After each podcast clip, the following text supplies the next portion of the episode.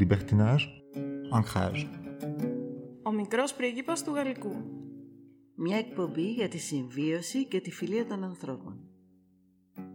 Με την Ελένη Κονδύλη. Και την υποστήριξη του Θοδωρή Θωμά. Χαίρετε. Ο μικρός πρίγκιπας από την έρημο, όπου έπεσε το αεροπλάνο του συγγραφέα του, έχει κάνει πολλά ταξίδια. Πρόσφατα πήγε να δει την πύλη των Λεόντων στις Μικίνες. Ακούστε. Τα λιοντάρια είχαν χαθεί από χρόνια. Ούτε ένα δεν βρισκόταν σε όλη την Ελλάδα ή μάλλον ένα μοναχικό, κυνηγημένο, κάπου είχε κρυφτεί στην Πελοπόννησο χωρίς να απειλεί πια κανέναν, ώσπου το σκότωσε και αυτό ο Ηρακλής.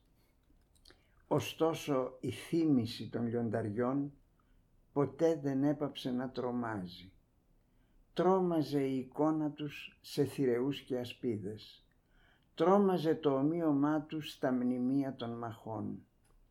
Τρόμαζε η ανάγλυφη μορφή τους στο πέτρινο υπέρθυρο της πύλης. Τρομάζει πάντα το βαρύ μας παρελθόν. Τρομάζει η αφήγηση όσων έχουν συμβεί καθώς την χαράζει η γραφή στο υπέρθυρο της πύλης που καθημερινά διαβαίνουμε.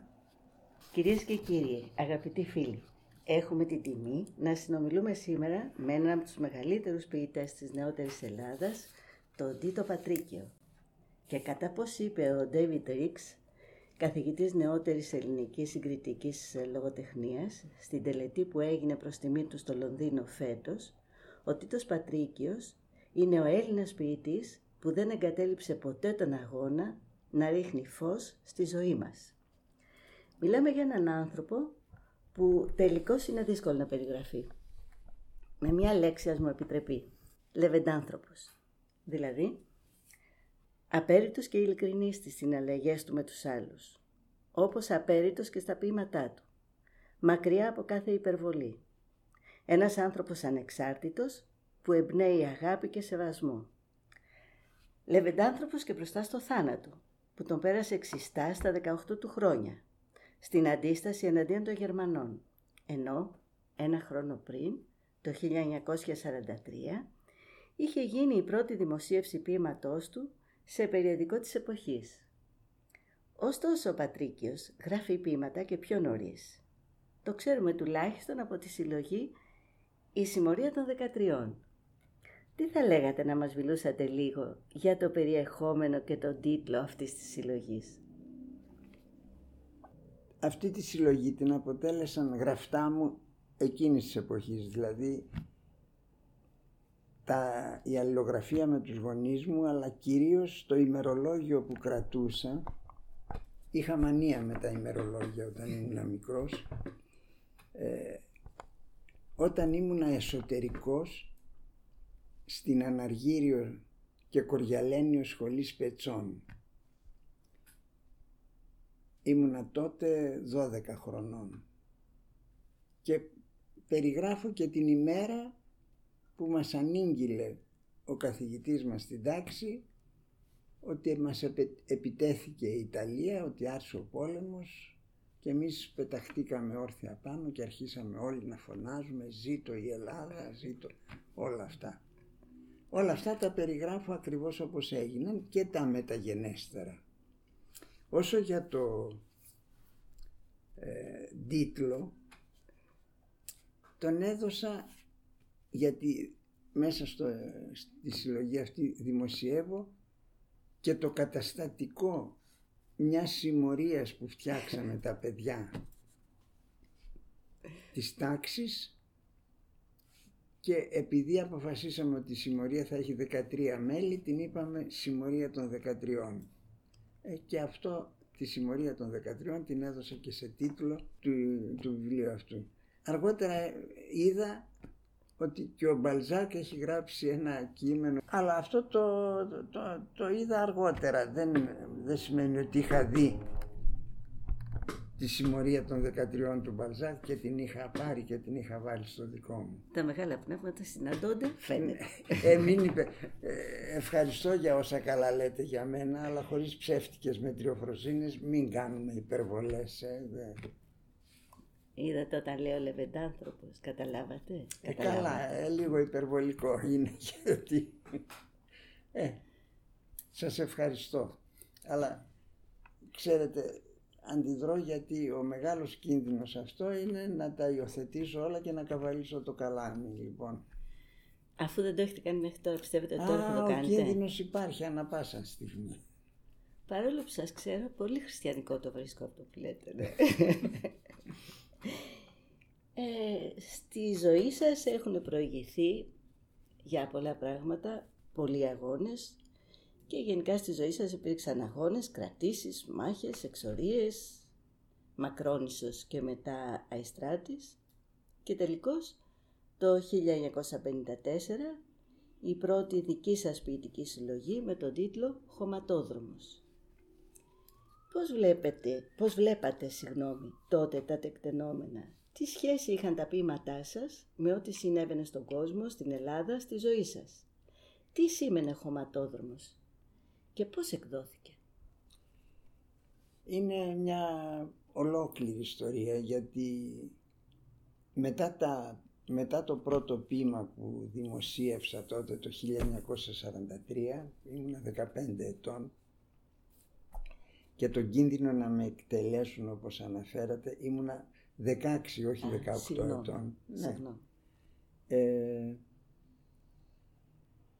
μετά πέρασα μία φάση καθώς είχα, με είχε απορροφήσει η αντιστασιακή δράση η οποία μετά έγινε και κοινωνική δράση θεώρησα έχοντας απόλυτες ιδέες εκείνη την εποχή ότι η ποίηση και το έλεγα έτσι ανοιχτά πα- όσο μπορούσε, ως- όσους μπορούσαν να, να, σε όσους μπορούσαν να με ακούσουν ότι η ποίηση είναι έκφραση του μικροαστικού συναισθηματισμού και ότι παρεμποδίζει από την κοινωνική και κυρίως την επαναστατική δράση που θεωρούσα ότι είναι το υπέρτατο καθήκον των ανθρώπων. Και έτσι όχι απλώς εγκατέλειψα αλλά καταδίκαζα και την ποίηση. Αλλά όσοι έχουν απόλυτες ιδέες τελικά οποιασδήποτε και να είναι αυτές οι ιδέες και έχουν την απολυτότητα μιας θρησκείας γίνονται διπλοί. Λ- Άλλα λένε προς τα έξω, άλλα κάνουν προς τα μέσα, έτσι και εγώ είχα γίνει διπλός και χωρίς να το ομολογώ σε κανέναν, ίσως ούτε στον ίδιο μου τον εαυτό, έγραφα ποίηματα. Δεν μπορούσατε να κάνετε αλλιώς. Ναι, είναι αυτό αλλά σας. ταυτοχρόνως δημοσίως καταδίκαζα την ποίηση. Και αυτό συνεχίστηκε για αρκετά χρόνια μέχρι που μετά τη Μακρόνισσο με στείλανε στον Αϊστράτη ως πολιτικό εξόριστο γιατί στη Μακρόνισσο ήμουν ο στρατιώτης και συνάντησα εκεί τον Γιάννη Ρίτσο τον οποίον θαύμαζα ως ποιητή, μετά τον θαύμασα και ως άνθρωπο και συνδέθηκα πολύ μαζί του. Άλλο, αν αργότερα οι δρόμοι μας χωρίσανε εντελώς. Αλλά χάρη στο Ρίτσο, σε αυτόν οφείλω το ότι εγκατέλειψα αυτές τις ιδέες. Ο ίδιος ο Ρίτσος μου είπε αυτά που λες είναι σαν χλαμάρες και πρέπει να καταλάβεις ότι η μοίρα σου είναι η ποίηση. Διορατικός απόλυτα για σας. Και έτσι τα ποίηματα πια που έγραψα στον Αϊστράτη όταν γύρισα με ως αδιούχος εξόριστος κατάφερα και τα εξέδωσα στην Αθήνα με χρήματα που μου έδωσε η μητέρα μου η οποία ηθοποιός είχε πάει μια περιοδία θεατρική σε όλη την Ελλάδα και έτσι συγκέντρωσε τα λεπτά που χρειαζόντουσαν γιατί τότε το 1954 αλλά και αρκετά αργότερα η έκδοση ενός βιβλίου ήταν, κόστιζε πάρα πολύ γιατί το τύπομα γι- γινόταν σε τυπογραφία με το χέρι που γινόταν οι, η στοιχειοθεσία. Ναι. Το χαρτί επίσης ήταν πολύ ακριβό. Σήμερα η, τεχνο, η πρόοδος της τεχνολογίας έχει κάνει και την έκδοση πιο προσιτή και πιο φτηνή. Μμ. Γιατί όλα γίνονται στο κομπιούτερ πια και πάνε κατευθείαν για τύπομα. Αλλά καμιά φορά γίνεται και πιο φτηνή πανταχώθεν. Ε, όσο για τον τίτλο χωματόδρομος είναι από μια εικόνα μέσα στο βιβλίο, αγροτική, γιατί μέσα σε όλα έχει και περιγραφές από την αγροτική ζωή και όπως την είχα γνωρίσει ε, στα βουνά με τον Ελλάς, τον οποίο μπήκα μετά στα τέλη μετά την απελευθέρωση, αλλά μετά τα Δεκεμβριανά ακολούθησε το ήμουνα στον Ελλάς, στις μάχες και έφτασα ως τα Τρίκαλα με τα πόδια. Και έτσι η εικόνα του χωματόδρομου ήταν αυτή η αγροτική εικόνα των δρόμων εκείνων που διασχίζαμε. Αλλά μέσα σε αυτό το ποίημα έχω και μία λέξη η οποία δεν την έχω βρει στα λεξικά αλλά δεν την έφτιαξα και εγώ ο ίδιος. Είχα ένα πρόβλημα όταν έγραφα αυτό το ποίημα, το λέγεται μεγάλο γράμμα, πώς λέγονται τα ίχνη που αφήνουν στο χώμα ενός χωματόδρομου τα κάρα των αγροτών που προχωρούν και δεν μπορούσα να βρω. Και σε μία σκηνή, γιατί ζούσαμε σε σκηνές στο Αϊστράτη, κουβέντιαζα με τους φίλους εκεί, κάτι φίλους στο πρόβλημα και ήταν και ένας αγρότης εξόριστος από τη Θεσσαλία. Και όταν με άκουσε να τους λέω, μα πώς, να, πώς λέγεται άραγε αυτό το ίχνος που αφήνουν οι ρόδες στα, στο χώμα; Α, μου λέει, λες για τις ροδεσιές.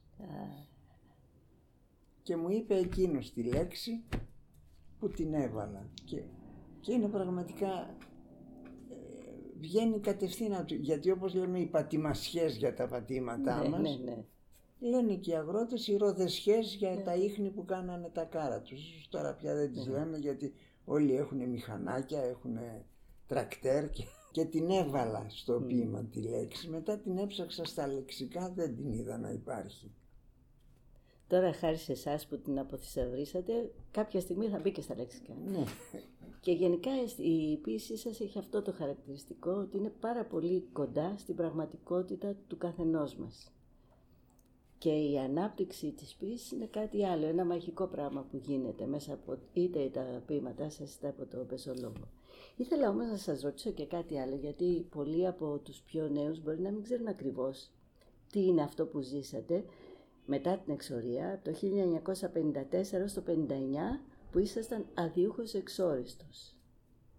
Μπορείτε να μας πείτε τι Ε, ήταν αυτό αλλιώς ακριβώς. εξόριστος σημαίνει ότι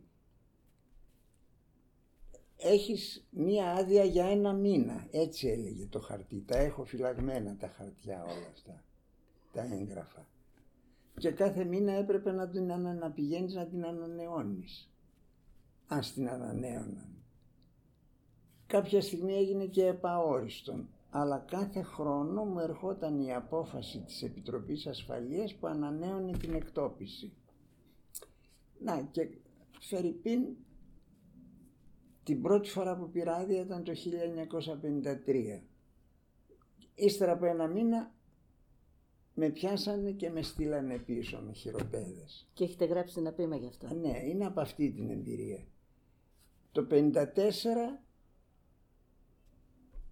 βγάζω τον χωματόδρομο, γράφονται με, μενοκατάπληκτος με τις θετικές κριτικές που γράφονται και μάλιστα η πρώτη πολύ θετική, για να μην πω εγκομιαστική, κριτική που δημοσιεύτηκε ήταν στην καθημερινή του Κλέωνα Παράσχου.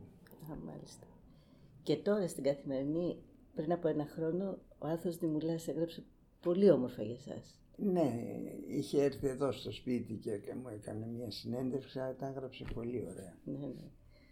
Ήταν, Ε, ναι. α, λοιπόν όμως να σας συνεχίσω. Μετά αρχίσαμε με άλλους φίλους αδιούχους εξόριστους και αυτούς όπως τον Κώστα Κουλουφάκου, τον Δημήτρη Ραφτόπουλο, ο οποίος είναι πάντα σε εγρήγορση πνευματική και δημοσίευη. Και πάντα δίπλα σας. Ναι. Ε, ναι, αρχίσαμε την προετοιμασία της επιθεώρησης τέχνης, η οποία κυκλοφόρησε στις αρχές του επόμενου χρόνου.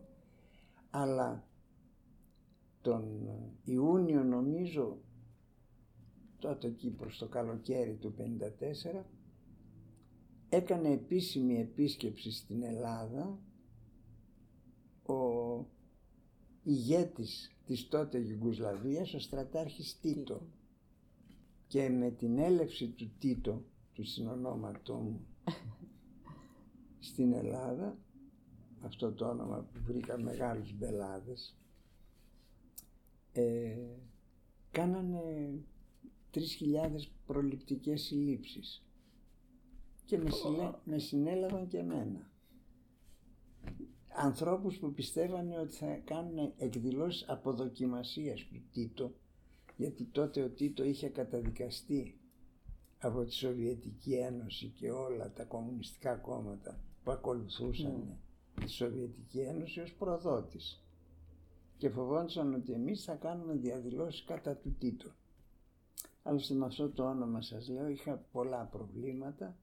Στο σχολείο μου κάνανε φοβερές καζούρες και κακομεταχειρήσεις, αυτά το που λέμε bullying τώρα. Συν τις άλλες και για το όνομα το οποίο τους φαινόταν στα άλλα παιδιά περίεργο και... Η μαμά σας ήταν αυτή που το διάλεξε αυτό το όνομα; Ναι. ναι. Ε, με λέγανε Τιτίκα, Τιτίνα, μετά Θεατρίνα, διότι οι γονείς μου ήσαν ηθοποιοί, αλλά εκείνα τα χρόνια το επάγγελμα του ηθοποιού δεν είχε πάρει την κοινωνική καταξίωση που έχει σήμερα. Ναι. Θεωρείται περιθωριακό επάγγελμα και με κοροϊδεύουν. Είσαι μια θεατρίνα, η Τιτίκα, η Τιτίνα. Πέρασαν αυτά τα χρόνια, ήρθε η κατοχή και μου λέγανε έχεις το όνομα Πρόσεχε, θα σε πιάσουν οι Γερμανοί αυτό το επαναστάτη το όνομα. Μην το λες ανοιχτά. Περνάει η κατοχή, πάω στον Αϊστράτη, οπότε πολλοί μου λέγανε εκεί. Μα κρατάς ακόμα το όνομα αυτού του προδότη. Γιατί ο Τίτο είχε ναι. αντιταχθεί στη Σοβιετική Ένωση και είχε ανεξαρτοποιηθεί. Αλλά ήταν προδότης και κρατάς το όνομα του προδότη. Ήρθε και ο Τίτος στην Αθήνα και με ξαναπιάσαν και, βρέθη, και μας είχαν σε ένα στρατόπεδο συγκεντρώσεις που είχαν σε ένα, προς, το, προς τον Οροπό. Και εκεί βρεθήκαμε παρέα με τον Τάσο Λιβαδίτη, τον ποιητή. Τον είχαν πιάσει και αυτόν μήπως βγήκε αποδοκιμάζει τον Τίτο. Θα ήθελα να σας ρωτήσω, εκείνη την εποχή που συμβαίναν όλα αυτά και εσείς γράφατε και Συγχρόνως όμως είστε και τόσο, τόσο βαθιά χωμένος, συγγνώμη για την έκφραση, σε όλους τους αγώνες της κοινωνίας. Τι μπορεί να είναι η στρατευμένη ποίηση. Τελικά η ποίηση μπορεί να έχει επίθετα μπροστά της. Και πόσο ανεξάρτητος είναι ο ποιητής όταν υπάρχει αυτή η λέξη στρατευμένη ποίηση. Ξέρετε, η, στρατε... η, η, η έκφραση στρατευμένη ποίηση φτιάχτηκε στη Γαλλία ναι. Είναι η ποεζία γκαζέ που λένε. Με την έννοια της ποίησης η οποία εντάσσεται μέσα στα, στα κοινωνικά δρόμενα και στις κοινωνικές συγκρούσεις. Αλλά ήδη το αγκαζέ είναι πολύ επικίνδυνη λέξη γιατί το, το στρατευμένο σε ελληνικά γιατί σημαίνει ότι μπαίνει σε ένα στρατό. Αλλά στο στρατό όσοι έχουν κάνει στρατιώτες το ξέρουν, υπάρχει απόλυτη πειθαρχία και απόλυτη και τυφλή εκτέλεση των εντολών ενός ανωτέρου. Υπακοή. Εσύ υπακούεις σε ένα δεκανέα, ο δεκανέα σε έναν λοχεία, ο λοχεία σε έναν επιλοχεία, αυτό σε έναν ανθιπο... ανθιπασπιστή, ανθιπο... και πάει, πάει, πάει ως τον ηγέτη του στρατεύματος στην κοινωνία ως τον ηγέτη του κόμματος ή στον ηγέτη της κοινωνίας. Αλλά από την άλλη μεριά, καθώς ήταν δυτική επινόηση, ενώ ήταν όμοια δεν ταυτιζόταν απολύτως με τον σοσιαλιστικό ρεαλισμό που ήταν η αντίληψη για την τέχνη γενικότερα και για όλες τις τέχνες, άρα και για την ποίηση, η οποία διαμορφώθηκε από το 1934 και έπειτα στην Σοβιετική Ένωση, γιατί μέχρι τότε υπήρχε μια καταπληκτική ελευθερία στην τέχνη και έγιναν καταπληκτικά πράγματα. Και το 1934 ο Στάλιν αποφάσισε να βάλει τάξη στα πράγματα και ότι αυτά έπρεπε να σταματήσουν, ήταν ασαγλαμάρες επικίνδυνες. Και δημιουργήθηκε η θεωρία του σοσιαλιστικού ρεαλισμού, την οποία ε, διατύπωσε και επεξε... ο πρώτος που το έκανε, φαίνεται αλόκοτο αυτό, αλλά συμβαίνουν. Ε. Ήταν ο Μαξίμ Γκόρκι. Μετά ο περίφημος Ντάνοφ της έδωσε οριστική μορφή το λέγαμε σδανοφισμό, που επικράτησε σε όλα τα, στη Σοβιετική Ένωση, σε όλες τις λαϊκές δημοκρατίες όπως λεγόντουσαν τότε και σε όλα τα κομμουνιστικά κόμματα. Ίσως εκεί που δεν επικράτησε ήταν στο Ιταλικό Κομμουνιστικό Κόμμα που είχε πάντα μια ανεξάρτητη φωνή ή αν όχι φωνή που ακόμη έστω κρυφή αντίληψη. Τελικώς είναι πολύ μεγάλος, ο, πολύ εσωτερικός ο δρόμος ε, της ποίησης και ό,τι είναι ιδεολογία, έστω και αν μπαίνει ως επίχρησμα από πάνω, το ποτάμι κυλάει ε, υποβόσκη. Εγώ δεν, πιστεύω δεν έχω δημοσιεύσει τέτοια ποίηματα. Ο σοσιαλιστικός ρεαλισμός έλεγε δε, χοντρικά ότι στη λογοτεχνία πρέπει να υπάρχει πάντα ένας θετικός ήρωας, ο οποίος κυριαρχεί στο τέλος, εκφράζει το σωστό, το απόλυτο καλό και όλοι οι αρνητικοί ήρωες οι άλλοι. Μανιχαϊστική θεωρία. Τελικά. Εντελώς, ναι, εντελώς. Ναι, ναι. Έγραψα κι εγώ ποίηματα τέτοια. Την εποχή που καταδίκαζα την ποίηση και έγραφα κρυφά. Και τώρα μπορώ να σας πω ότι έχω ένα εκτεταμένο ποίημα της εποχής εκείνης που λέγεται καντάτα για, τα, για το αναδασωτικό πρόγραμμα. Το αναδασωτικό πρόγραμμα ήταν ένα τεράστιο πρόγραμμα που επινόησε ο Στάλιν στη Σοβιετική Ένωση για μια αναδάσωση μιας τεράστιας περιοχής και τη δημιουργία διορίγων που να ενώνουν τα ποτάμια και έτσι η ναυσιπλοεία να εισχωρεί στα βάθη της απέραντης εκεί της χώρας. Και διαβάζω τότε στις εφημερίδες ότι ο περίφημος μουσικοσυνθέτης ο Σωστακόβιτς έγραψε μια μπαλάντα για το αναδασωτικό πρόγραμμα του Στάλιν. Και ε, ενθουσιάστηκα κι εγώ και έγραψα ένα ποίημα πολύ εκτεταμένο. Το έχετε δημοσιεύσει; Ποτέ. το, το διαβάζω ποτέ πότε σε μερικούς φίλους για να γελάμε.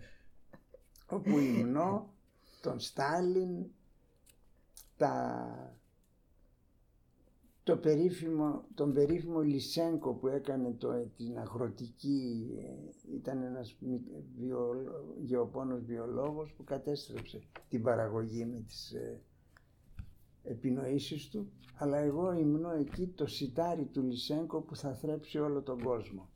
Ε, θέλω, μιλώντας έτσι λοιπόν, αρχίζοντας με τη στρατευμένη ποίηση, Τελικώς, μία χαζή ερώτηση, αλλά σε σχέση με την προηγούμενη. Και λέω χαζή γιατί είναι άσχημα διατυπωμένη από μένα. Αλλά η ποίηση είναι απελευθερωτική. Είναι απελευθερωτική τουλάχιστον για τον αναγνώστη της. Τι είναι όμως για τον ποιητή; Είναι απελευθερωτική για τον ποιητή, γιατί μάλιστα μακροπρόθεσμα η ποίηση καθορίζει τον ποιητή. είναι και απελευθερωτική αλλά και δεσμευτική και τον δεσμεύει και τον απελευθερώνει. Νομίζω όμως μια βασική λειτουργία της ποιήσης είναι και το έχω γράψει αυτό ότι ενώ ξεκινάει σαν αυτοβιογραφία του ποιητή ο οποίος μιλάει για τον εαυτό του τελικά δίνει τη δυνατότητα στον αναγνώστη να κάνει εκείνο τη δική του αυτοβιογραφία. Γι' αυτό όταν διαβάζουμε ποίηματα μεγάλων ποιητών που μιλάνε για τα προβλήματά τους, σκεφτόμαστε τα δικά μας προβλήματα, όχι τα προβλήματα εκείνων. Και πιο χαρακτηριστικά στα ποίηματα του Καβάφη, που όσο περνάνε τα χρόνια τόσο και περισσότερο αναγνωρίζεται. Διότι διαβάζοντας ένα ποίημα του Καβάφη, στρέφεσαι στην ανακάλυψη των δικών σου προβλημάτων και όχι των προβλημάτων ή του Καβάφη ως ποιητή ή των ηρώων που αναφέρει ο Καβάφης, του Μάρκου Αντώνιου ας πούμε ή άλλων. Και διαβάζοντας ένα ποίημα του Πατρίκιου πολλές φορές και πάλι γι' αυτό λέμε ότι η ποίηση αγγίζει κάποιον, με αγγίζει αυτό. Γιατί ε, αναγνωρίζεις έναν κόσμο στον οποίο βρίσκεσαι και εσύ στο έλεος περίπου αυτού του κόσμου, όπως πολλές φορές ε, βρίσκονται τα πράγματα ε, μέσα στα ποίηματά σας. Να, τώρα κι εγώ που μιλάμε για την πορεία, των, θα σας διαβάσω, αν σας κάνει... Ευχαριστούμε πολύ, βεβαίως. Κέφι, ένα ποίημα που τα δημοσίευσα τελευταία από τα λεγόμενα πρώτα ποίηματα του 1943 ενός παιδιού 15 χρονών. Είναι ένα ποίημα που δίνει μία πλευρά της κατοχής γιατί η κατοχή συνήθως έχει καθιερωθεί να λέγεται ότι είναι μία εποχή πείνας, ε, θανάτων συνεχών είτε από από λοιμό, είτε από αρρώστια, είτε από εκτελέσεις, είτε από βασανιστήρια, είτε από όλα αυτά. Μια μαύρη εποχή. Ήταν έτσι, αλλά δεν ήταν μόνο έτσι. Ήταν μια εποχή καταπληκτικής πνευματικής άνθησης. Σε αυτή την υποκατοχή και υπο καταπίεση Αθήνα βγαίνανε περιοδικά λογοτεχνίας οι εκδότες τυπώνανε με το χαρτί που βρίσκανε βιβλία και βγήκαν τόσα βιβλία των λογοτεχνών του Βενέζη, του Μυριβίλη, του ποιητών, του Ρίτσου. Η δοκιμασία, ένα, ένα βιβλίο με θαυμάσια ποίηματα. Και ταυτοχρόνως, ιδίως στους νέους, και φιού το τι πάρτι γινόντουσαν, το τι γλέντια, το τι διασκέδαση την ίδια στιγμή που δίπλα σε σκοτώνανε μετά το πάρτι. Χρειαζόταν η εκτόνωση παντού. Ναι. Έτσι λοιπόν ένα από τα ποίηματα εκείνης της εποχής 15 χρονών σας λέω αλλά δημοσιεύτηκε αργότερα όταν τα δημοσίευσα αυτά τα ποίηματα. Πάρτι μουσικής ήχοι παράξενοι, τζάζ έξαλες κραυγές, γεμίζουν την ατμόσφαιρα, άλλοτε ξέφρενες, άλλοτε αργές. Ζευγάρια σε ένα αγκάλιασμα παθιάρικο, σφιχτό. Ξάφνου ρυθμούς αλλάζουν. Πηδούν, σηκώνουν κουρνιαχτό. Κάποιοι δανδίδες άγρια φλερτάρουν δυο μικρές, βερμούτ και σπανακόπιτες και του κρασιού οι γουλιές πικρές. Ανακατέματα σε δυο κάμαρες σε πολυκατοικία σκάρτη. Μα το κοκτέιλ που θα βγει, εμείς το λέμε πάρτι. Σαρκαστικό επίσης, παρόλο που είσαστε τόσο μικρός, 15 χρόνων.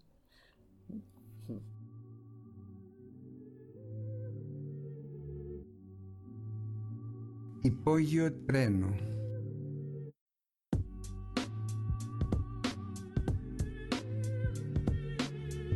Και έπειτα τα χρόνια θα περάσουν. Όγκοι βουνών και πέτρας θα παρεμβληθούν. Θα ξεχαστούνε όλα. Όπως ξεχνιέται το καθημερινό φαΐ που μας κρατάει ορθούς όλα. Έξω από εκείνη τη στιγμή που μέσα στο συνοστισμό του υπόγειου τρένου κρατήθηκε στο μπράτσο μου. Παρίσι, Μάης 1960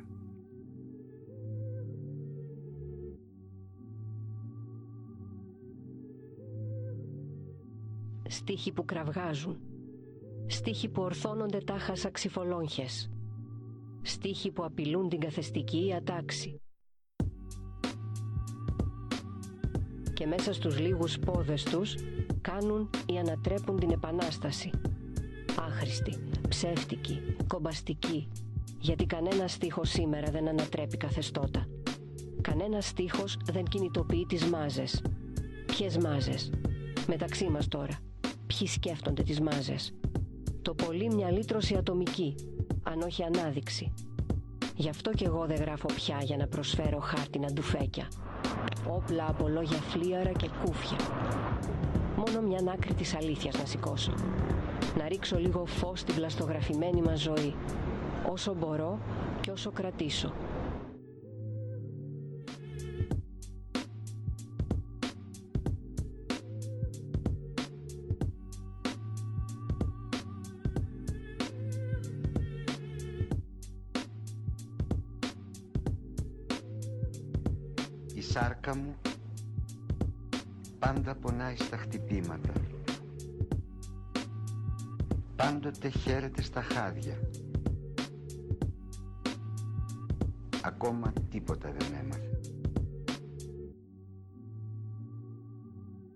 Μιλάμε με τον Τίτο Πατρίκιο, άνθρωπο μαρτυρία του 20ου και του 21ου αιώνα.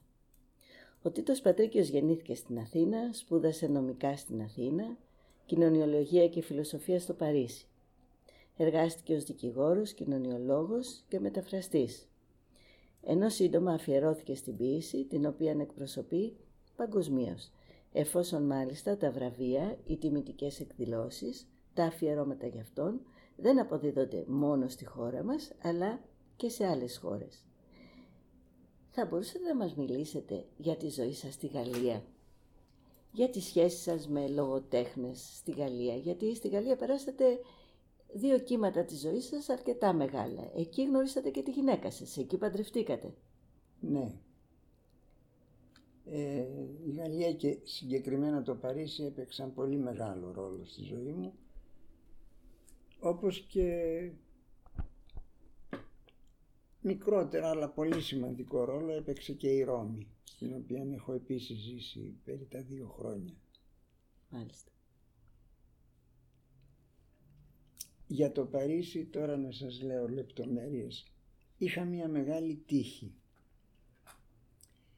Είχαμε γνωρίσει από την επιθεώρηση τέχνης που είχαν έρθει και μας είχαν βρει σταλμένοι από, από τον Αντρέ Κεντρό, τον Ανδρέα Κέδρο, το λογοτέχνη τον Έλληνα που, έγινε, που έγραφε γαλλικά όμως και έγινε μια εποχή διάσημος στη Γαλλία. Την ε, Ζαν Μοντιλιανή κόρη του περίφημου ζωγράφου Μοντιλιάνη η οποία, η οποία το 1956 το καλοκαίρι ήρθαμε για διακοπές στην Ελλάδα και τους φιλοξενήσαμε. τους έστειλε στην επιστόληση τέχνη, ένα διάστημα μήνα στο σπίτι του Κουλουφάκου και ένα άλλο διάστημα στο σπίτι το δικό μου. Και συνδεθήκαμε πάρα πολύ. Ήταν αυτή με τον σύζυγό της, τον Βικτόρ Λετζίκ, έναν θαυμάσιο άνθρωπο, καθηγητή της φιλοσοφίας στο Λύκειο και μέλος της Κεντρικής Επιτροπής του Γαλλικού Κομμουνιστικού Κόμματος συνδεθήκαμε πολύ και θυμάμαι δε το εξής ότι όταν τους πήγαινα με τον ηλεκτρικό στον Πειραιά να πάρουν το πλοίο που θα πήγαιναν στην Ιταλία για να πάρουν από εκεί το τρένο να γυρίσουν στο Παρίσι διότι την εποχή εκείνη τα αεροπορικά εισιτήρια ήταν απρόσιτα δεν έπρεπε να είσαι ζάμπλουτος για να ταξιδεύεις με αεροπλάνο και στο τρένο της λέω της, ε, την έγραφα πια Ζάν και ξέρεις της, αυτή είχε γίνει διάσημη τεχνοκριτικός, είχε σπουδάσει, είχε μια ιστορία τρομερή διότι η γυναίκα του Μοντιλιάνη που ήταν ε, Ολλανδέζα έγκυος όταν της ανήγγυλαν ότι ο Μοντιλιάνη τελείωσε, πέθανε πήδηξε από τον μπαλκόνι και σκοτώθηκε. Ω, Και η μικρή Ζαν, δύο ετών, έμεινε ολομόναχη στον κόσμο. Και την ανέλαβε ένας αδελφός του Μοντιλιάνη που ήταν και γερουσιαστής στην Ιταλία, την ανέθρεψε στην Ιταλία, μετά γύρισε και στη Γαλλία και σπούδασε και έτσι μίλαγε γαλλικά και ιταλικά σαν δύο μητρικές γλώσσες. Τη είπα λοιπόν στο, στον ηλεκτρικό μέσα της λέω και θέλω να σου πω, μιλάγαμε πια στον ενικό, Ζαν ότι λατρεύω τη ζωγραφική του πατέρα σου. Και μου λέει, θυμάμαι και μου κάνει κατάπληξη. Ναι, αλλά δεν είναι και τόσο μεγάλος, άλλοι ζωγράφοι είναι μεγαλύτεροι. λοιπόν, αυτή η γνωριμιά όταν πήγα στο Παρίσι κατάφερε, κατάφερα διότι δεν μου δίναν διαβατήριο. Και απειλάγινα από την ιδιότητα του αδιούχου εξόριστου όταν το 1958 έγινα δικηγόρος διότι στο διάστημα αυτό συν της άλλης τελείωσα και το πανεπιστήμιο, τη νομική σχολή, έκανα και την άσκηση τη διετή που απαιτείται για τη δικηγορία, πέρασα τις εξετάσεις στον Αριοπάγο και έγινα, διορίστηκα έτσι λέγεται, δικηγόρος στην Αθήνα, στο Πρωτοδικείο Αθηνών. Και όταν πια εκδικάστηκε, γιατί κάθε φορά έκανα έφεση εγώ στην απόφαση εκτόπισης, αλλά απορριπτόταν. Και στην έφεση που έκανα τότε παρενέβη ο δικηγορικός σύλλογος. μάλιστα. Και είπανε δεν μπορεί ένας δικηγόρος να είναι αδιούχος εξόριστος. ε. Ένας δικηγόρος πρέπει να είναι ελεύθερος άνθρωπος για να ασκεί το λειτουργήμά του. Να που η κοινωνία εκείνη τη στιγμή βρέθηκε Και μαζί σας. πια, Η κοινωνία. ε, Γιατί ο δικηγορικός σύλλογος δεν Ναι, ήταν μόνο ναι, αριστερή, ναι, ήταν ο ναι. δικηγορικός σύλλογος. και έγινε δεκτή η, η έφεση και έτσι έπαψα να είμαι αδιούχος εξόριστος. Και τον επόμενο χρόνο κατόρθωσε η τότε σύγω, γιατί το- πάντα έχω, είχα η πρώτη σύζυγός μου με την οποία, η οποία κατάφερε αυτή με τις γνωριμίες της και μου έβγαλε διαβατήριο. Και πήγαμε στο Παρίσι όπου η Ζαν Μοντιλιάνη και ο σύζυγός της, ο Βικτόρ Λοντίκ, με βοήθησαν αφάνταστα. Γιατί το να... και σήμερα είναι τρομερά δύσκολο και τότε και πάντα να βρεις ε, ένα μέρος να μείνεις στο Παρίσι, ένα δωμάτιο ας πούμε, ήταν... Έπρεπε πάλι να είσαι ζάπλουτος για να βρεις κανονικό σπίτι. Και όπως διάβασα κάποτε ύστερα από χρόνια ότι το πρόβλημα στέγης στο Παρίσι υπάρχει μετά τον ε, τριακονταετή πόλεμο διότι ήρθαν πάρα πολλοί πρόσφυγες από τις επαρχίες στο Παρίσι και δημιουργήθηκε πρόβλημα στέγης από τότε. Αλλά καταφέραμε και αργότερα βρήκα σε ένα μικρό ξενοδοχείο α, από αυτά, με ένα δωμάτιο ας πούμε, με ένα νηπτήρα μόνο και τίποτα άλλο. Τέλος πάντων είναι ολόκληρη ζωή. Αλλά η κρίση στέγης του Παρισιού, μερικοί κοινωνιολόγοι την, στα- σε αυτήν απέδωσαν και ένα άλλο γεγονός.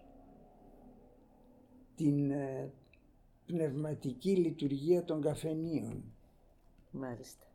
Όντως. Διότι πολλοί άνθρωποι που δεν μπορούσαν να, που να, που να γράψεις τώρα μαζί σε, σε άθλιες συνθήκες πήγαιναν στο καφενείο και γράφανε. Πώς και άλλον το ίδιο. Ο φίλος. Και θυμάμαι από την ε, Ζαν Μοντιλιάνη και τον Βικτόρ Λεντζίκ γνώρισα τον Γκολτμάν ο οποίος ήταν μαθητής του Λούκατς, εγώ ήδη είχα μεταφράσει και είχαν εκδοθεί στην Ελλάδα οι μελέτες του Λούκατς για τον ευρωπαϊκό ρεαλισμό, θαύμαζα τον Λούκατς, ο Γκολτμάν ήταν μαθητής του Λούκατς, με σύστησαν οι φίλοι και με τον Γκολτμάν άρχισα να κάνω τη, τον ντοκτορά, τη διατριβή μου το οποίο δεν το τέλειωσα ποτέ. Ο Γκολτμάν με βοήθησε να, γιατί ήταν η δύσκολη ζωή να πάρω μια μικρή υποτροφία που εδώ ήταν αδύνατο να σκεφτεί κανείς για τέτοια πράγματα. Αργότερα βρήκα μια δουλειά στο Εθνικό Κέντρο Ερευνών της Γαλλίας. Το λεγόμενο Σένερες, ναι. Και οι δουλειές που έκανα δεν φρόντιζα. Ε, πήρα το περίφημο ΔΕΑ, δηλαδή το μεταπτυχιακό δίπλωμα, αλλά τα δουλειές που έκανα δεν, ε, δεν φρόντισα να τις παρουσιάσω για, για διατριβή και άμα δημοσιευτεί μία εργασία δεν μπορείς να την παρουσιάσεις για διατριβή. Πρέπει ναι, να είναι ισχύει και εδώ αυτό. Ναι. Αλλά έκανα πολλή δουλειά. Μου ανέθεσαν μετά να κάνω τη, αυτά μια μεγάλη δουλειά, τη βιβλιογραφία, τη γαλλική βιβλιογραφία των έργων του νέου Μάρξ που μου φαγε δύο χρόνια έρευνας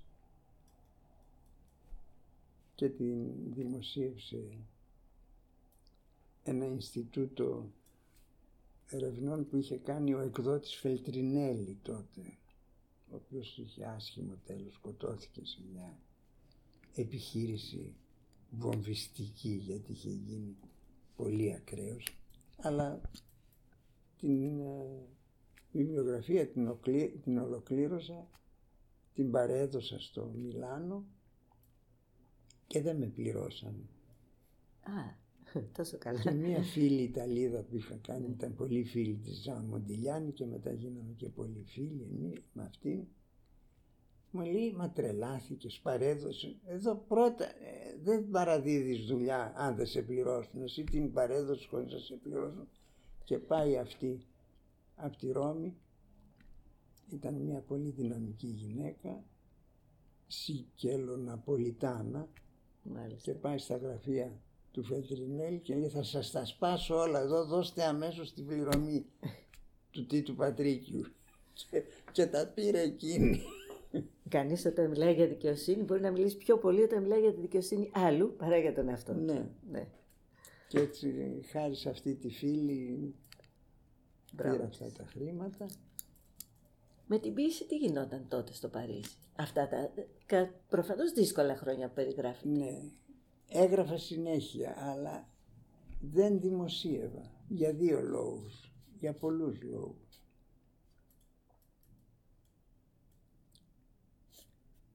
Θα σας πω τώρα κάτι που το λέω για πρώτη φορά δημόσια. Εγώ τα χρόνια, τα πρώτα χρόνια του, του, του μεγάλου συνδέσμου με το Ρίτσο και των μεγάλων οφειλών που του έχω που τις πάντα τις αναφέρω δεν μπορώ. Ό,τι έγραφα πήγαινα και του το έδειχνα την άλλη μέρα. Και ο Ρίτσος μου έλεγε τα πιο θετικά πράγματα που μπορείτε να φανταστείτε. Μάλιστα όταν έβγαλε το βιβλίο του Αγρύπνια, πριν βγάλω εγώ το χωματόδρομο, μου έκανε μια τέτοια τιμητική αφιέρωση που επί χρόνια το είχα κολλήσει αυτό το βιβλίο, να μην τη βλέπει κανείς και, και μου πει ότι κάνω φιγούρα, αλλά ήταν μια αφιέρωση συγκλονιστική. Με τα εδώ, γράμματα είναι το, του εδώ Ρίτσου. είναι το ίχνος από Τα- το, το σ- σελοτέιπ. σελοτέιπ που το είχα κολλήσει. να μην...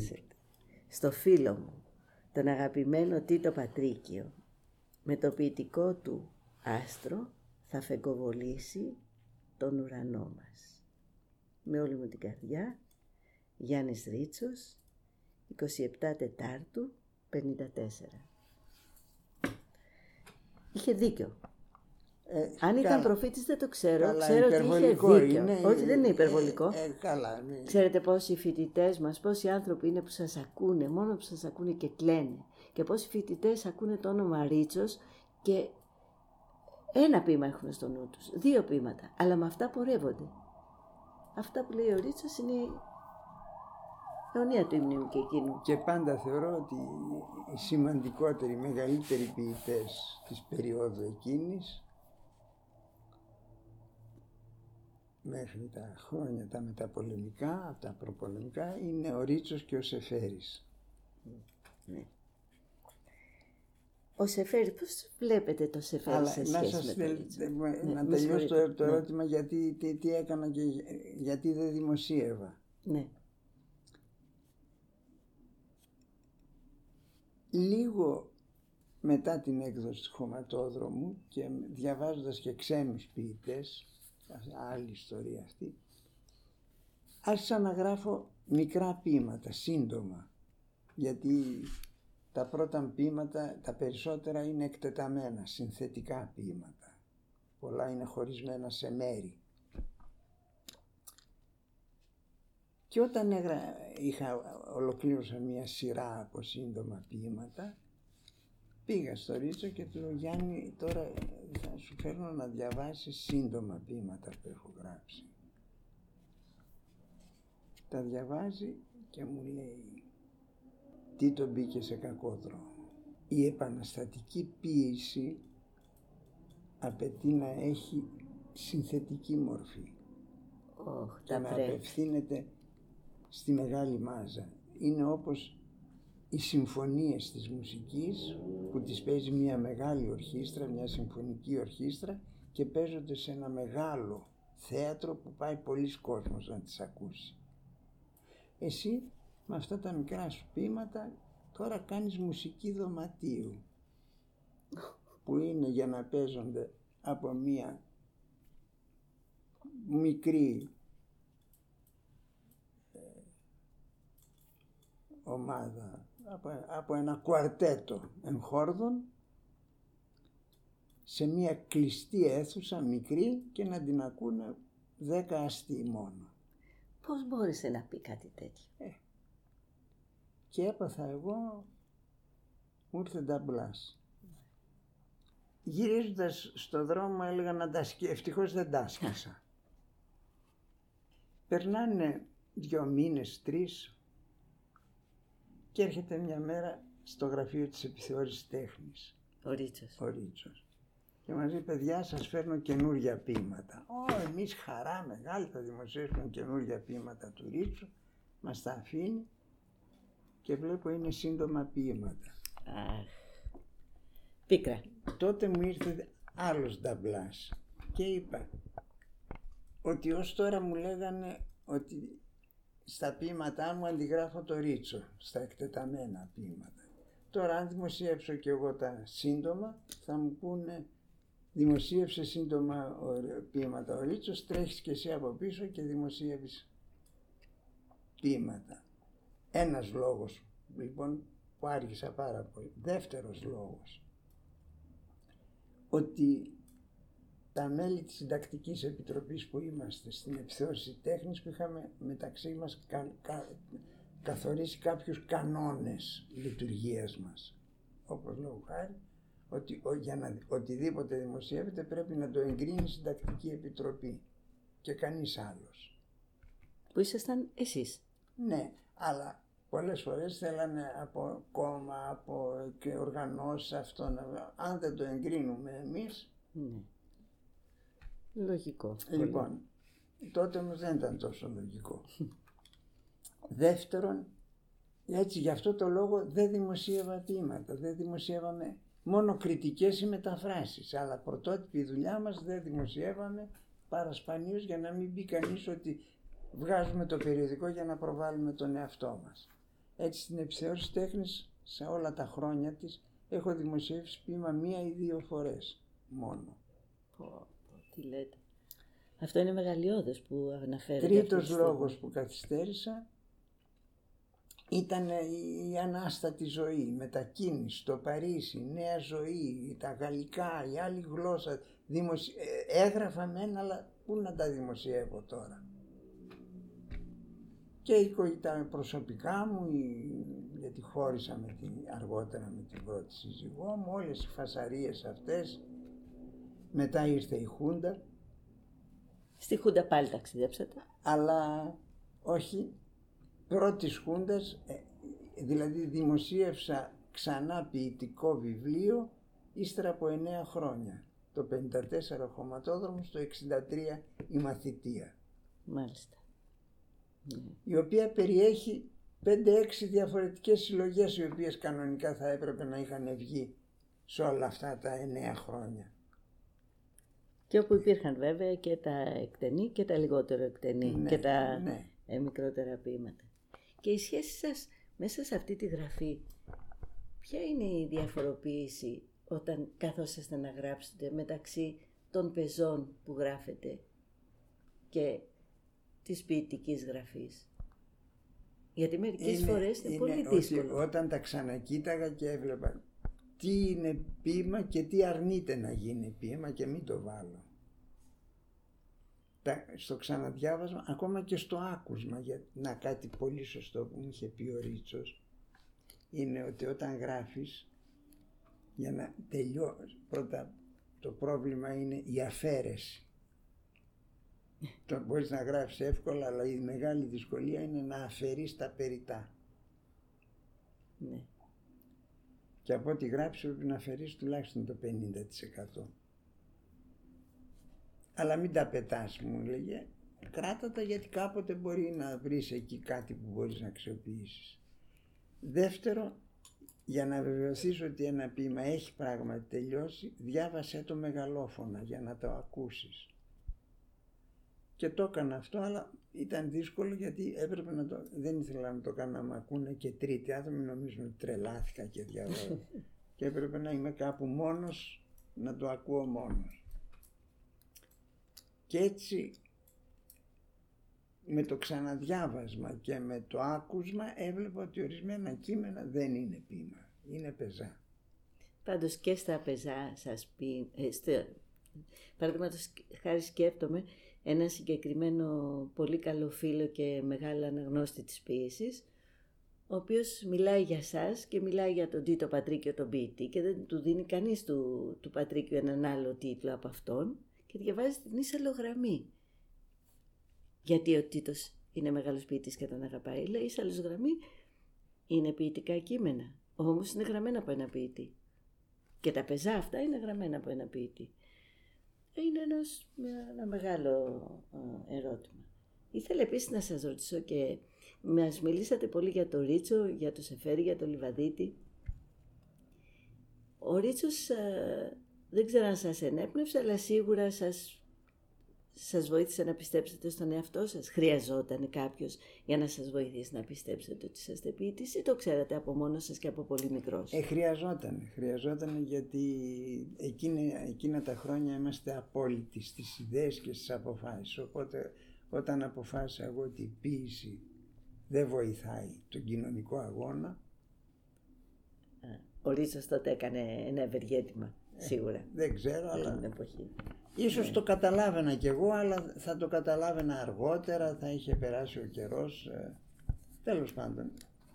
Πάντως, όπως ένας άλλος ποιητής που γνώρισα αργότερα και συνδέθηκα μαζί του, μεγαλύτερος κι αυτός, σπ- πολύ σπουδαίος ποιητής, ο Νικηφόρος Βρετάκος, Μεγάλη φυσιογνωμία.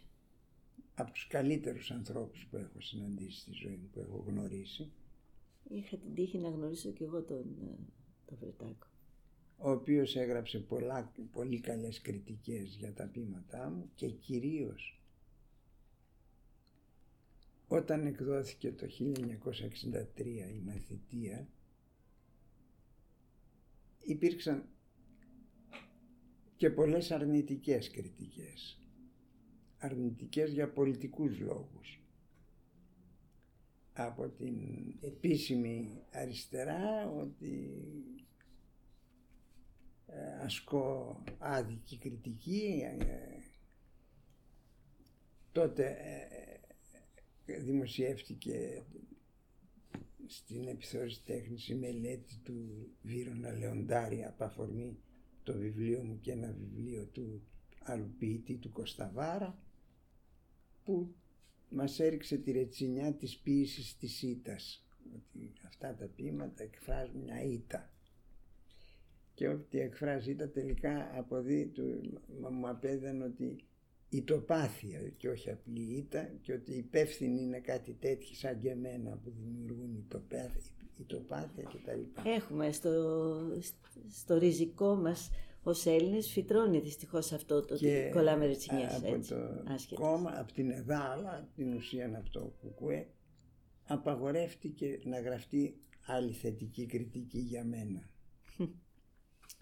και ο Βρετάκος έγραψε ένα πραγματικό δοκίμιο που έδειχνε τη σημασία αυτού του βιβλίου και ότι δεν έχει καμία σχέση με ήττες και ητοπάθειες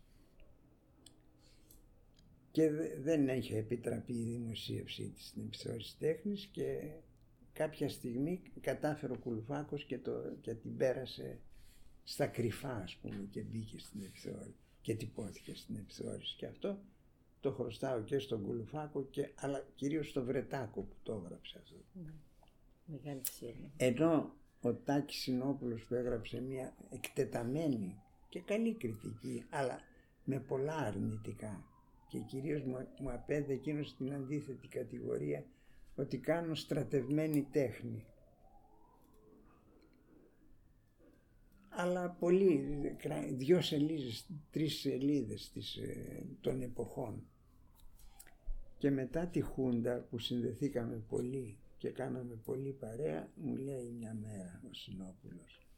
Ρε τι το λέει, απορώ πως με κάνεις παρέα. Λέω γιατί γιατί εγώ άνθρωπο που θα είχε γράψει για μένα κριτική σαν και αυτή που έγραψα εγώ για σένα ούτε καλημέρα δεν θα του είχα ξαναπεί. Έλα ρε τάκι του λέω άστα αυτά περασμένα τώρα. Εσείς επίσης θα ήθελα να σας ρωτήσω τι ρόλο πιστεύετε, τι έχετε κάνει, ας το αφήσουμε στην άκρη, τι ρόλο πιστεύετε ότι έχετε παίξει στην εξέλιξη κάποιων από τους πάρα πολλούς που απευθύνθηκα σε εσάς ως νεότεροι ποιητές.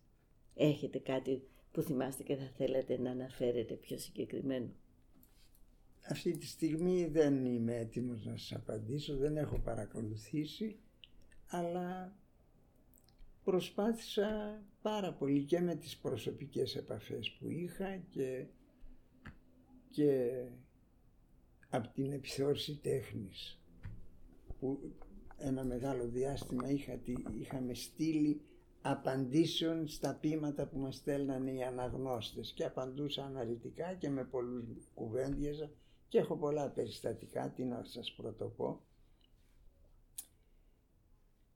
Ε, ελπίζω κάπως να έχω συμβάλει. Αργότερα τα τελευταία χρόνια που έκανα στο Πανεπιστήμιο Δυτικής Μακεδονίας το μάθημα της ε, λεγόμενης δημιουργικής γραφής και ήταν πολλά, πολύ ενδιαφέροντες άνθρωποι που το παρα, που ήσαν φοιτητές εκεί πώς; Σε ποια πόλη, στη Φλόρινα ή κάπου αλλού; Ε, τα πρώτα χρόνια στη Φλόρινα, μετά επειδή ήταν νέοι από όλα τα μέρη της Ελλάδας και την Κύπρο, το κάνανε εδώ σε ένα ε, δημόσιο σχολείο.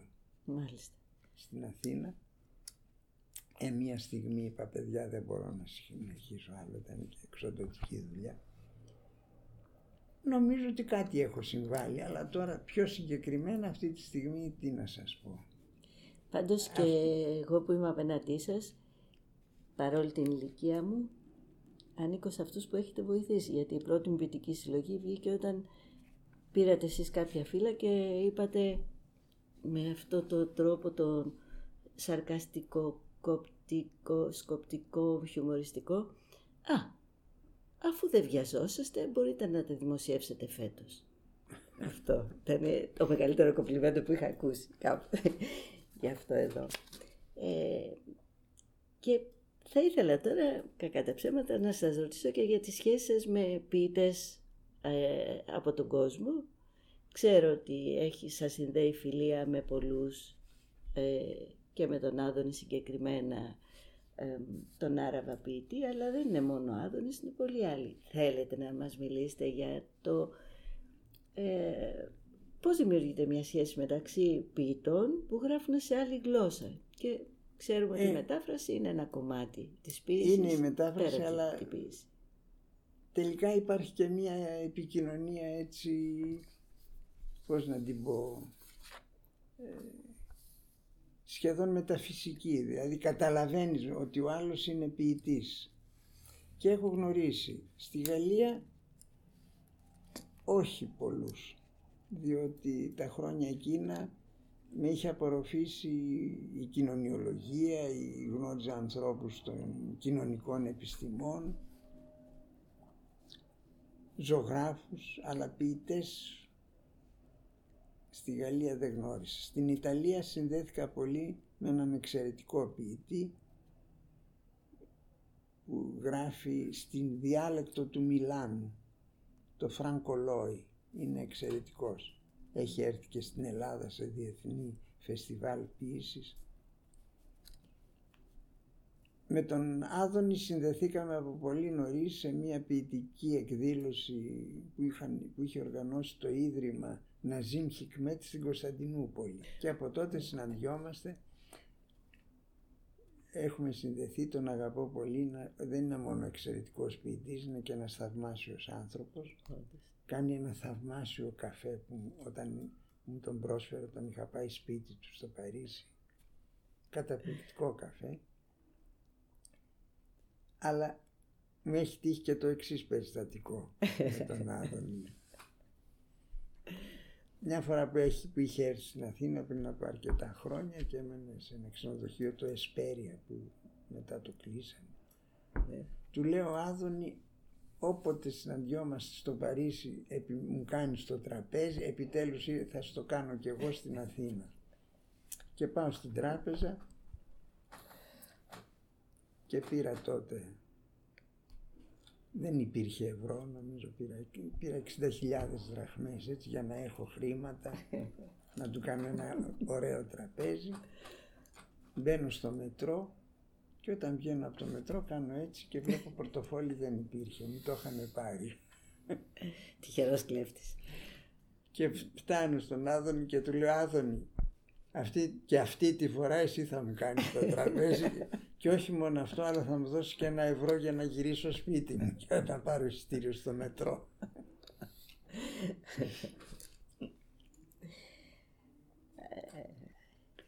Άλλοι, άλλους ποιητές που γνώρισα και στην Ισπανία γνώρισα και στο Μεξικό μια πάρα πολύ καλή ποιήτρια, Έλσα Κρός, Αμοργός. Ναι, γιατί πήγε στην Αμοργό και τρελάθηκε από την ομορφιά του νησιού. Γνωρίζει αλήθεια και για το συγγραφέα της Αμοργού, το Τίτο Πατρίκιο Deep Feelings. Είναι δίγλωσσο το έργο, πολύ ωραία. Ισπανικά, αγγλικά. Είναι πολύ φίλοι με μια εξαιρετική φιλόλογο καθηγήτρια των νέων ελληνικών στο Πανεπιστήμιο της πόλης του Μεξικού την Ναταλία Μορελεόν η οποία πέρσι, ε, φέτος πήρε και την ελληνική υπηκότητα και όπως μου έλεγε είναι το μεγαλύτερο, το πιο ευτυχισμένο γεγονός στη ζωή της ότι είναι και μιλάει θαυμάσια ελληνικά και πέρσι έβγαλε μια δίγλωση ανθολογία ποιημάτων στο Μεξικό. Τίτος Πατρίκιος, Ανθολογία Ποέτικα, στα ισπανικά λοιπόν μετάφραση του Τίτου Πατρίκιου, εκδόσεις ε, του Πανεπιστημίου του Μεξικό, ναι. ε, 2018. Και όπως είπαν στο Λονδίνο, μακάρι την επόμενη χρονιά να υπάρχουν πολύ περισσότερες μεταφράσεις, γιατί ο κόσμος σας ζητάει. Ε. Ο κόσμος ζητάει να διαβάσει, γιατί είσαστε γνωστός για το τι είσαστε και ζητάνε ποίηματα. Αγγλικά πριν χρόνια βγήκε ένα πολύ ωραίο βιβλίο στην Αμερική. Άλλο, άλλο βιβλίο δεν έχει βγει στα αγγλικά. Αυτό είναι πολύ ωραίο το βιβλίο. Τι να σας δείχνω τώρα. Έχουν βγει πολλά βιβλία μου στο εξωτερικό, 4-5 στη, στην Ιταλία, 4 βιβλία, 5 στο, στη Γαλλία, δεν τα θυμάμαι όλα, όλα να σας τα πω. Να, το βιβλίο που βγήκε στην Αμερική είναι ως έκδοση το ωραιότερο. Και βέβαια το εξώφυλλό του είναι η πύλη των Λεόντων ναι. και ο τίτλος του είναι η πύλη των Λεόντων. Κρίστοφερ Μπέικεν, Ρούλα Κονσολάκη, εσώφυλλο με την πύλη των Λεόντων γραμμένη με το χέρι του, του Πατρίκιου. The Lion's Gate, έτος 2006. Όντως θαυμάσιο βιβλίο και χρωματικά και... Το 2015 βγήκε αυτό, είναι αυτή η μεγάλη ανθολογία στο Παρίσι. Τίτος Πατρίκιος, sur la barricade du temps. Είναι Και από, ένα, βέβαια- από ένα ποίημα μου είναι ο τίτλος. Το, Και είναι πάρα το πολύ Ζωγράφημα του ενδιαφέρον. χρόνου. Γιατί είναι δίγλωσσο. Αυτό είναι επίσης κάτι το οποίο είναι απόλυτο για την ποίηση. Η ποίηση είναι ίσως και η μετάφραση, αλλά σίγουρα η ποίηση είναι το πρωτότυπο. Ύστερα από αυτό το βιβλίο μου δώσαν και ένα, το σημαντικότερο ποιητικό β- βραβείο στη Γαλλία, το Prix Max, Max Jacob. Το 2016. Ναι, αυτό βγήκε το 2015, τον άλλο χρόνο. Ναι. Εσείς αλήθεια, πώς και δεν μεταφράζετε εύκολα ποίηση, ενώ έχετε μεταφράσει πολύ, πολλά έργα. Έχω ε, Έχετε μεταφράσει ποίηση. πολύ και λέω κάποια και είναι δημοσιευμένα από εδώ και από εκεί και λέω να τα συγκεντρώσω να τα Χρειάζεται βγάλω, λοιπόν. ναι. Ναι. Ίσως είναι μια κίνηση που, που πρέπει να γίνει. Γιατί ε, σίγουρα ο τρόπος που γράφει ένας, που μεταφράζει ένας ποιητής δεν είναι ο τρόπος οποιοδήποτε, οποιοδήποτε άλλου. Και έχω ε, και είναι δημοσιευμένα σε περιοδικά. Μάλιστα. και του, είμαι από τους πρώτους που μετέφρασα Πάμπλο Νερούντα. Έχω μεταφράσει ένα ωραίο και εκτεταμένο ποίημα του Σεν Τζον Περς, του Γάλλου νομπελίστα. Έχω μεταφράσει ποίηματα του Ελυάρ που έχουν δημοσιευτεί σε βιβλία και, και έχω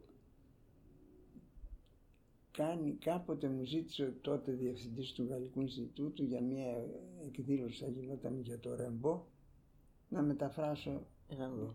Και άρχισα να μεταφράζω ένα σονέτο του Ρεμπό και έφαγα ένα ολόκληρο καλοκαίρι και το μετέφρασα με ελληνικό σονέτο. Και μετά είπα, μετέφρασα ένα σονέτο του Σέλεϊ, μετά ένα σονέτο ενός κλασικού Ισπανού. Είπα να μεταφράσω και ένα σονέτο κλασικό Ιταλικό.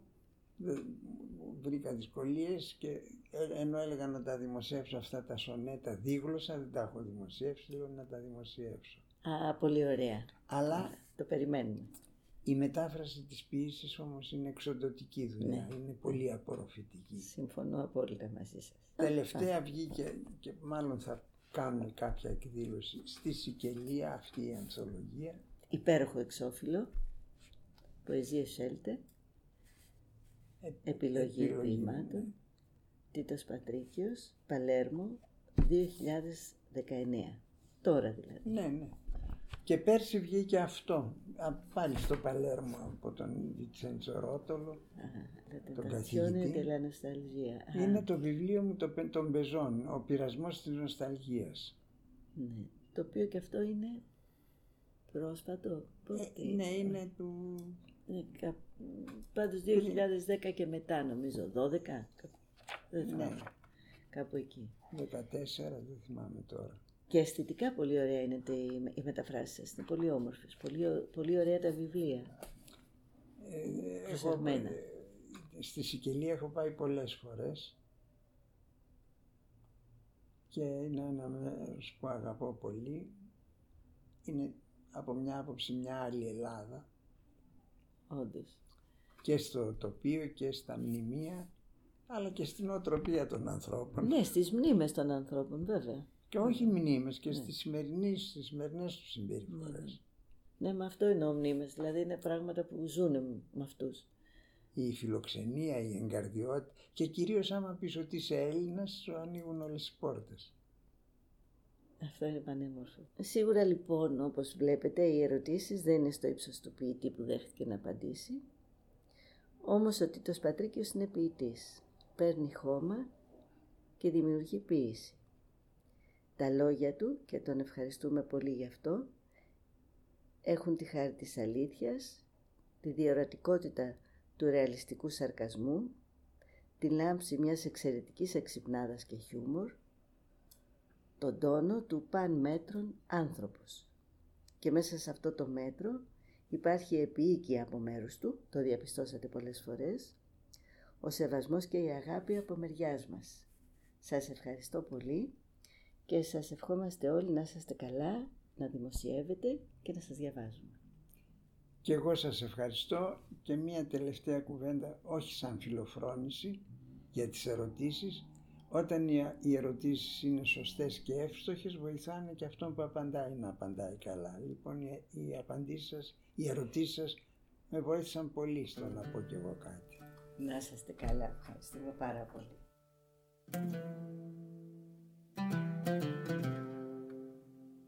Θα μπορούσαμε να κλείσουμε την σημερινή επαφή μας με ένα παραμύθι που το λέω κάθε χρονιά και το ξέρουν όλοι οι φοιτητές. Αλλά ας το πω και στο διαδίκτυο. Ότι μια φορά ο Χαλίφης πέρασε από ένα, μια πόλη, κάποιους δρόμους, είδε μπροστά του ένα δόλιο τύπο που καθόταν εκεί και του λέει «Εσύ θα ανοίξεις σχολείο». Ο άνθρωπος δεν μπορούσε να αντιμιλήσει το Χαλίφη, αλλά γράμματα δεν ήξερε. Ε, δεν μπορούσε να του πει ότι λάθος επιλέξατε, δεν ξέρω τι μου γίνεται. Ε, τι να κάνει, άνοιξε την πόρτα του σπιτιού του, έβαλε το σαρίκι του, το έκανε λίγο πιο ψηλό γιατί όσο πιο ψηλό είναι το σαρίκι τόσο πιο σοφός φαίνεται ο άνθρωπος και κάθισε εκεί απ' έξω και κάνει προσευχές στον Αλάχ να μην πατήσει άνθρωπος και να μην μπει στη, μέσα στην ανοιχτή πόρτα.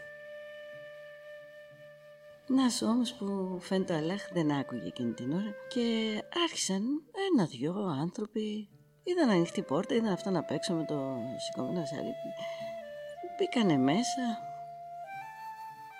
Ο υποτιθέμενος δάσκαλος όμως δεν έμπαινε γιατί δεν είχε τι να πει Περιμέναν αυτοί, άρχισαν να κουβεντιάζουν μεταξύ τους. Α, ο άλλος μίλαγε από εδώ, έβαζε μια ερώτηση, άλλος απαντούσε από εκεί. Άρχισε να γίνεται μια κουβέντα. Τους ήρθε έτσι τέλος πάντων, μπήκε και αυτός μέσα, αλλά και πάλι τι να πει. Πέρασε αυτή η πρώτη μέρα και όταν πια πέρασε η μέρα χωρίς να μιλήσει καθόλου ο δάσκαλος, είπε ουφ, φύγανε. Φαντάζομαι ότι δόξα τω Θεώ δεν θα ξανάρθουν διότι είδαν ότι δεν ξέρω τι να του πω και τέλειωσε. Φεύγει την άλλη μέρα ξανάρθανε. Αλλά την άλλη μέρα ήταν όλοι πιο ευχαριστημένοι και ο δάσκαλος μεν, γιατί που και που επενέβαινε. Γιατί κάτι λέγανε οι μαθητές, κάτι ρώταγε ένας, κάτι απαντούσε άλλος και πάλι. Πέρασε έτσι καιρός και ο Χαλίφη θυμήθηκε ότι είχε φτιάξει ένα σχολείο και αποφάσισε να πάει να δει. Ξαφνικά ο δόλιος ο δάσκαλος ακούει ποδοβαλιτά, άλογα, τον κόσμο να τρέχει, καταλαβαίνει ότι έρχεται μία συνοδεία και αμέσως σκέφτεται ότι αυτή η συνοδεία είναι για αυτόν το εκτελεστικό απόσπασμα. Θα δει ο Χαλίφης ότι δεν ξέρει γράμματα, θα του ρωτήσει πώς το έκανε αυτό, θα τον αποκεφαλίσει, τι άλλο. Βρίσκεται λοιπόν σε πολύ δύσκολη θέση, φτάνει όντως ο Χαλίφης με τη συνοδεία του και μπαίνει μέσα στην αίθουσα. Τα παιδιά αφού πρώτα πανικοβάλλονται μετά δεν βλέπουν και μεγάλη διαφορά και το μάθημα εξελίσσεται όπως εξελίσσεται πάντα. Ερωτήσεις, απαντήσεις, σχόλια. Όταν τελειώνει η μέρα ο δάσκαλος έχει βάλει το κεφάλι του μέσα στους ώμους του και περιμένει την ετοιμιγορία. Και η ετοιμιγορία έρχεται. Ο Χαλίφης διατάσσει τους υπηρέτες του να υψώσουν το σαρίκι του ακόμη πιο ψηλά και να γράψουν έξω από την πόρτα εκείνη που ήταν απλώς ανοιχτή τη λέξη μάντρασα, σχολείο. Εδώ είναι σχολείο. Γιατί δεν υπάρχει καλύτερο σχολείο από αυτό που ο καθηγητής δεν ξέρει τίποτα. Γιατί άμα δεν ξέρει τίποτα ο καθηγητής, ο μαθητής ψάχνει. Και δεν υπάρχει πιο ζωντανή γνώση από το να ξέρεις ότι δεν ξέρεις τίποτα.